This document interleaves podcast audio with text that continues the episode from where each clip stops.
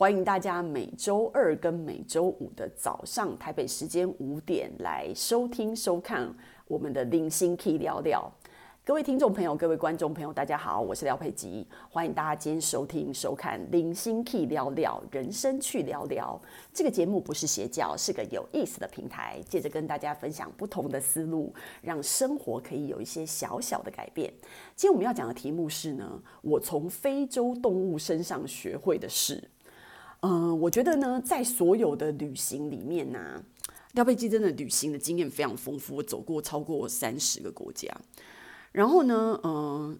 这些国家里面有很很多国家是反复的会去的哦。那非洲呢，是我在前几年的时候呢，呃，第一次就觉得说我在这么多的地方旅游，就非洲的土地上我还没有踏上去过。那因为呃，我就是那种坚持什么都一定要自助旅行的人，所以我就是还是不跟团嘛。然后，所以我朋我朋友就跟我讲说：“哎，廖佩基，你看现在去非洲，你就不得已一定要跟团的吧？”我说：“不，我还是要。”在非洲自助旅行就很疯，你知道吗？所以，嗯，我记得我在安排非洲自助旅行的时候，我人还在上海工作，所以我在呃上海这边就是要跟呃非洲那边的呃旅行社吧，应该他也不算旅行社，他们都是那种私人的那种那种嗯。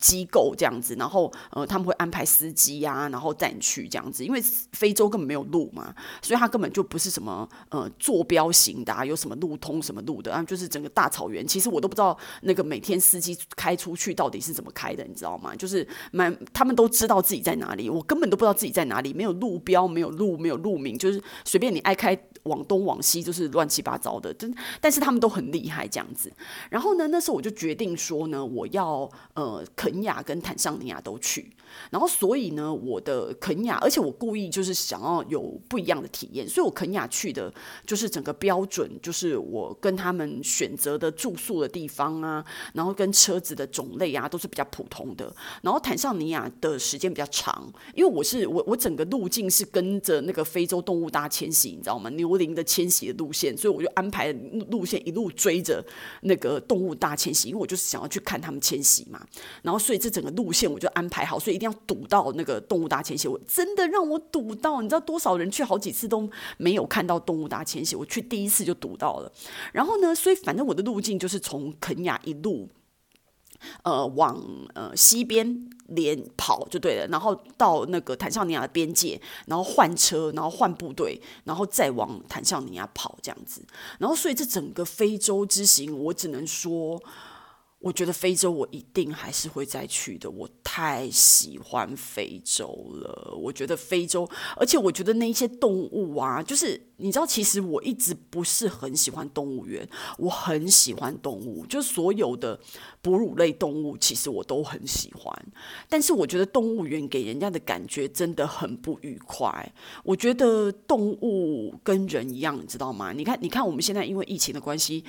自己闷在家里面几天几个月。一年就受不了了，然后你看动物，它被我们关在动物园一辈子，看起来很像是一个户外的地方，可是范围这么的小，它的一生就只能这样。我永远都记得我那时候看过那个 National Geography 它的那个纪录片里面，然后呢，呃，在讲到有一个女生，然后呢，她就是在呃非洲那边呢去养了一只斑马。然后呢，那一只斑马就是在受伤的过程中嘛。然后其实它不是养斑马，它什么动物都收留。然后那些动物都有各自的问题，你知道吗？然后那个斑马那时候应该就是呃被就是。应该是脚有一些问题或什么的，然后反正就是被遗弃就对了，然后所以他就把它带回家，然后养它养它，然后把它照顾得很好，到最后那个斑马看起来就是呃很自然的，就变成一个正常的斑马，没有什么瑕疵了。然后那时候他心里面就非常的挣扎，就在想说。我到底要养这个斑马一辈子，还是我要把它放回草原？可是他就觉得说，可是我这个斑马被我在这边养啊啊，然后就这样傻傻的，因为他没有就是从小跟其他的斑马一样有练习，你知道吗？他就是自己一个人被我这样子养着，所以他可能是比较笨，反应比较慢。他回，因为我好不容易才把它。弄得这么的健康长大，然后他回到那个大自然以后，他该不会就马上被狮子吃了吧？那我也白搞一通，把他养那么大。他就是一直在挣扎这件事情。自从斑马长大了以后，然后呢，后来他那个纪录片，我真的是我看到泪流满面。他后来就还是把斑马送回。非洲大草原了，然后他跟他跟自己说，他觉得如果他是那一个斑马的话，他觉得他想回去非洲大草原，因为那个是他的地方。虽然被他养可以保护你一辈子的平安，可是那不是斑马的宿命。他就是应该在草原上奔跑，他就是应该要去面对那些呃危险。这就是他的人生。身为一个斑马，他就是应该这样活。他不是应该跟狗一样被养在他自己的地方。这不是斑马的那个。所以我就觉得说，其实很多时候就是什什么叫做爱，什么叫做你养他，什么叫做你对他的爱，跟父母一样啊。你不是把小孩子圈在身边，然后都听你的什么？他他不是你的所有物，他是一个个体。那所以讲回我们的题目哦。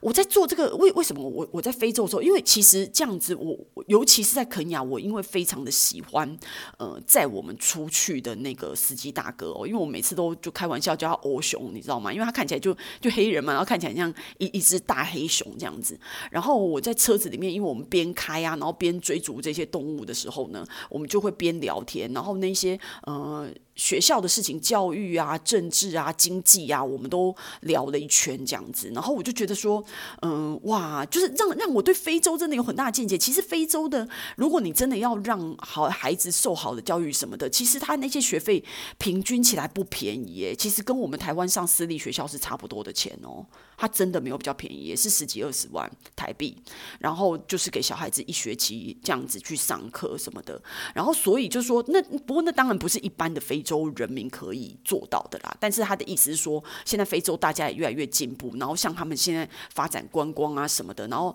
呃。中国大陆有很多的投资，他那边其实有一些中文哦，有很多投资，然后就感谢中国的赞助什么什么的，他们都写在马路上很大啊什么的，所以他所以其实那个司机大哥对中国也很有热情，你知道吗？他他每次都说，哎，如果有中国女孩子想要嫁给我的话，我也觉得很好啊，我很喜欢中国人呐，怎么样怎么样？他们就是对于中国对他们的投资，然后对于他们的建设，他们自己也就觉得蛮感激的啦，这样子。那所以。好，那讲回来就说呢，我觉得非洲就是它真的真的是一个非常的就是原始的地方。我只能说，我从来没有去过这么原始的地方。但它的原始跟我去印度不一样，我真的是我真的是不喜欢印度，我此生应该不会再去印度。但是我很喜欢非洲，所以我会觉得说，非洲这整个。整个非洲之旅哦，让我的感觉，因为我在非洲那边待了大概两个多礼拜，我还去那个 Zanzibar，就是非洲的那个呃桑吉巴的独那个岛啦，非洲的离岛，所以我还去那边。呃的的离岛那边度假度了四天三夜，所以其实我整个非洲这样玩下来，我应该玩了对啊，好像得三个礼拜吧，两三个礼拜，蛮蛮久的，因为我整个是从那个呃俄罗斯那边过去的齁，那所以我这样子整个旅程搞了一个月就对了，那但是我在非洲过。度过两三个礼拜，然后所以这整个动物大迁徙的那个过程里面，然后跟到在非洲旅离岛呃度假的那个整套的呃旅游这样走下来，我真的是非常非常的喜欢非洲啊！我觉得他们很棒，而且我觉得呃，而且我觉得非洲黑人很帅，你知道吗？他们都因为他们的那个都很年轻嘛，吼，然后所以大家就是很有活力呀、然后呃眼睛都炯炯有神啊，然后其实他们英文也非常的流畅，就是说他们那些受。受过教育的非洲黑人其实是就是非常彬彬有礼的，我觉得。然后大家这样子聊天，我觉得非常的好，好真的，那是一个非常好的的一个旅游的部分。那讲到动物呢，我为什么去非洲？上就是为了我这些动物啊，我非常非常喜欢非非洲动物，尤其是去看非洲舞霸嘛。然后我永远记得啊，就是我们那个呃吉普车。好，那种四轮传动的吉普车，然后上面就是我整个是四面开阔的哦。那个大象哦，离我真的就是我们平常就是排队的距离，你知道？你跟前面那个人的排队的那个距离大概三五十公分而已哦。然后那个大象就这样成群的。哦，有时候五六只，有时候七八只这样子成成群走过。那因为大象视力是很差的嘛，然后其实它离我靠这么近，你知道三十公分、五十公分很近哎，就跟你就跟你并排的人一样，你知道吗？然后我都可以就是听到他们所有的那种呼吸呀、什么的。然后我我就跟那个司机大哥讲说，哎，我我觉得这样我们会不会很危险啊？他会不会忽然踢笑，然后踢我们什么的？他说不会，其实对动物来讲，如果你不要有引擎发动的声音，然后你整整个人是在那个车子里的话，他在在他的心目中，你就是一颗石头，所以你最重要的就是不要出声，然后不要动，不要动来动去，让他觉得你有什么动静的感觉的话，你就静静的在那边看他，你离他多近都不用害怕。他他不太会发现你，反正他就把你当石头看这样子，然后所以他这样讲，我就觉得好比较安心。然后我就我我们就我们三个女生，就是因为我们包一台车，这这台车就我们三个女生的嘛。然后就我们就这样静静的，然后看着那个大象这样走过去，然后我就觉得我不知道，我觉得好幸福哦。你知道我非常非常喜欢大象，然后我觉得我可以一整个下午看着大象。一整个下午看着大象，真的，我就非常非常喜欢它。然后我们在看那些豹啊，然后看那些狮子的时候，我有时候就会觉得说，你知道这种非洲舞霸，它就几乎是在食物链的顶端。然后你知道吗？然后我我去非洲，我有很多很多的感想，我觉得。身为一个动物哦，你看我们人啊，你每天都不会觉得说，你明天除非是战争嘛，你不会觉得说，哦，你明天就有什么很大的危机感。我的意思说，生命威胁，我我们最少都是觉得很安全的。可是你看动物，动物是不安全的。它每天，你看，就就算你是非洲五霸，就算你是呃狮子，你是豹，然后你在食物链的顶端，可是问题是，如果你一个礼拜都没有吃东西。你一个礼拜都捕猎不了食物的话，你也是会饿死的。然后，所以我就觉得说，那你看狮子，它一定为什么是群居？它为什么要去捕捉那个水牛啊？那种。很大只的动物的原因，是因为他们一次是一群狮子要吃，所以当然大只的动物对他们来讲比较有分量。然后，而且他们要吃的时候一定要吃内脏哦，内脏是最有营养的地方，所以狮王吃内脏，然后其他那些母狮什么吃肉，就是这样子的。然后我看到那个动物啊被咬到的时候，像我看那个。过河有没有？就是非洲大动物大迁徙，不是会有那个牛羚过河，然后中间有鳄鱼啊，然后去咬它们的时候，其实我真的看了几次的猎杀哦，其实我觉得好恐怖哦，我觉得那个那个感觉就是很像生吞活剥，那真的生吞活剥，他们就是直接把它咬死，然后就直接当场吃了。然后我觉得你看到那个动物的眼神其实是空洞的。我我内心其实有很大冲击诶，你你想想看，如果有一个人对着我们人类生吞活剥，我觉得人类应该是疯狂的鬼叫，跟就是很像人间地狱的那种感觉吧。可是动物为什么就是很平？哎，我也不能说是不是很平静，但你知道他的双眼是呆滞的，他没有什么表情，然后甚至也没有什么哀嚎，哎。就是自己这样子被吃掉，直到就是死掉，然后倒在那边为止。然后我就觉得说，其实我觉得跟动物比起来，我们真的很幸福。他们他们每天都是生死的考验，你知道吗？你不是你不是被吃，就是吃人家。然后你你吃人家的人呢，其实你在每一次猎捕的过程中，也是一个生命的挑战。你知道那个，我有看过那个。Discovery 里面啊，然后或者是那种那种 National Animals 那种，反正他们就是那种什么国家动物频道，然后那个呃 Discovery 那些什么什么那些什么国家地理频道那些，就是有有在播这些动物的啊啊动物星球啦，然后呢，像这一些频道里面，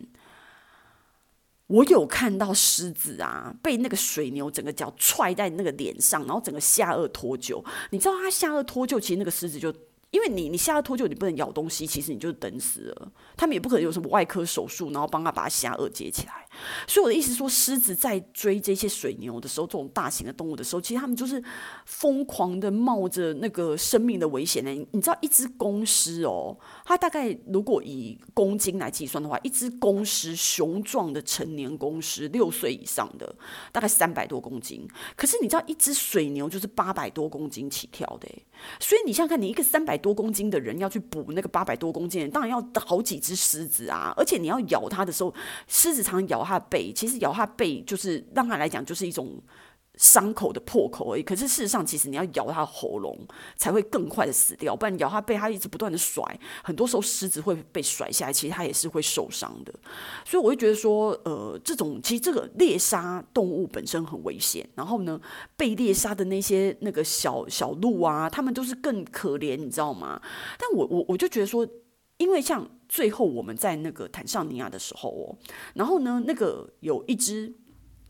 豹，它在。埋伏，然后它前面刚好有两个动物，一只是山猪，一只是羚羊。然后那一只山猪是大型的，你会你会觉得山猪比较小，对不对？可那只山猪是比较大型的山猪。然后有一只羚羊是比较瘦小的，看起来就是不不是成年的，就那种小孩的羚羊这样子。然后呢，其实然后后来就是我们所有的车就停在旁边，然后等那个豹做决定。然后等了一个多小时，哎，等到我们都快发疯了。可是其实你知道，在动物里面等待是一个非常重要的事情。有时候你不不等啊，然后毛毛躁躁就出发，其实是很容易扑空的。所以为什么呃很多那种狮子或什么的，它在猎捕的时候，年轻的狮子常常饿肚子的点，就是其实追捕的技巧也是你常常需要训练的。你训练到成熟到某一种程度的时候，你才会知道怎么样的。猎捕的成功几率是最大的，然后常常等待就是一个最大学问，所以你要等待一个最好的时机，因为不是猎物常常很容易出现在你面前的，然后有时候它如果不是落单的话，也是很麻烦。然后所以反正呢，那一只豹就是在那边一直等等，就是说它到底要哪一个，然后我我们都可以感觉那只豹有一点点举棋不定，它到底要追山猪还是羚羊，然后到最后呢，它决定选择山猪。然后那个山猪真的很大，而且其实山猪跑得很快，你不要以为猪很慢，猪很也是很快，山猪跑超快的。虽然豹的速度也是很快哦，可是那个山猪就是它的体型很大，然后到最后那个豹没有咬住的时候，把被它马上甩脱以后，那个山猪就跑掉了。然后所以那时候就是开车载我们的司机就跟我们讲说：“吼，哎，这只豹就年轻不懂事，然后技巧也不够成熟，然后又贪心，就是抓那个大只的。其实你应该抓体型跟自己比较悬殊的，你的。”你的成功的几率比较大嘛？那那只山猪，其实它的那个体型都已经快要跟豹差不多了。其实豹是需要花费一大力，而且豹跟狮子不一样，豹是独独行侠，它只有自己一个人，它又不是像狮子一样可以一群人围过去，所以它其实应该要选那只羚羊的。然后，但是后来导游司机就他他虽然就叹气讲这种话，可是他就说：“哎，这就是动物的一个一个进程吧，他就是需要在那个学习的过程中去知道。”怎么样的猎捕是对自己最有利的？那我就觉得说，其实我觉得在在非洲的那两三个礼拜，真的给我，就因为你每天都看到不一样的动物，然后你看到他们在大草原上，我觉得非洲就是一个，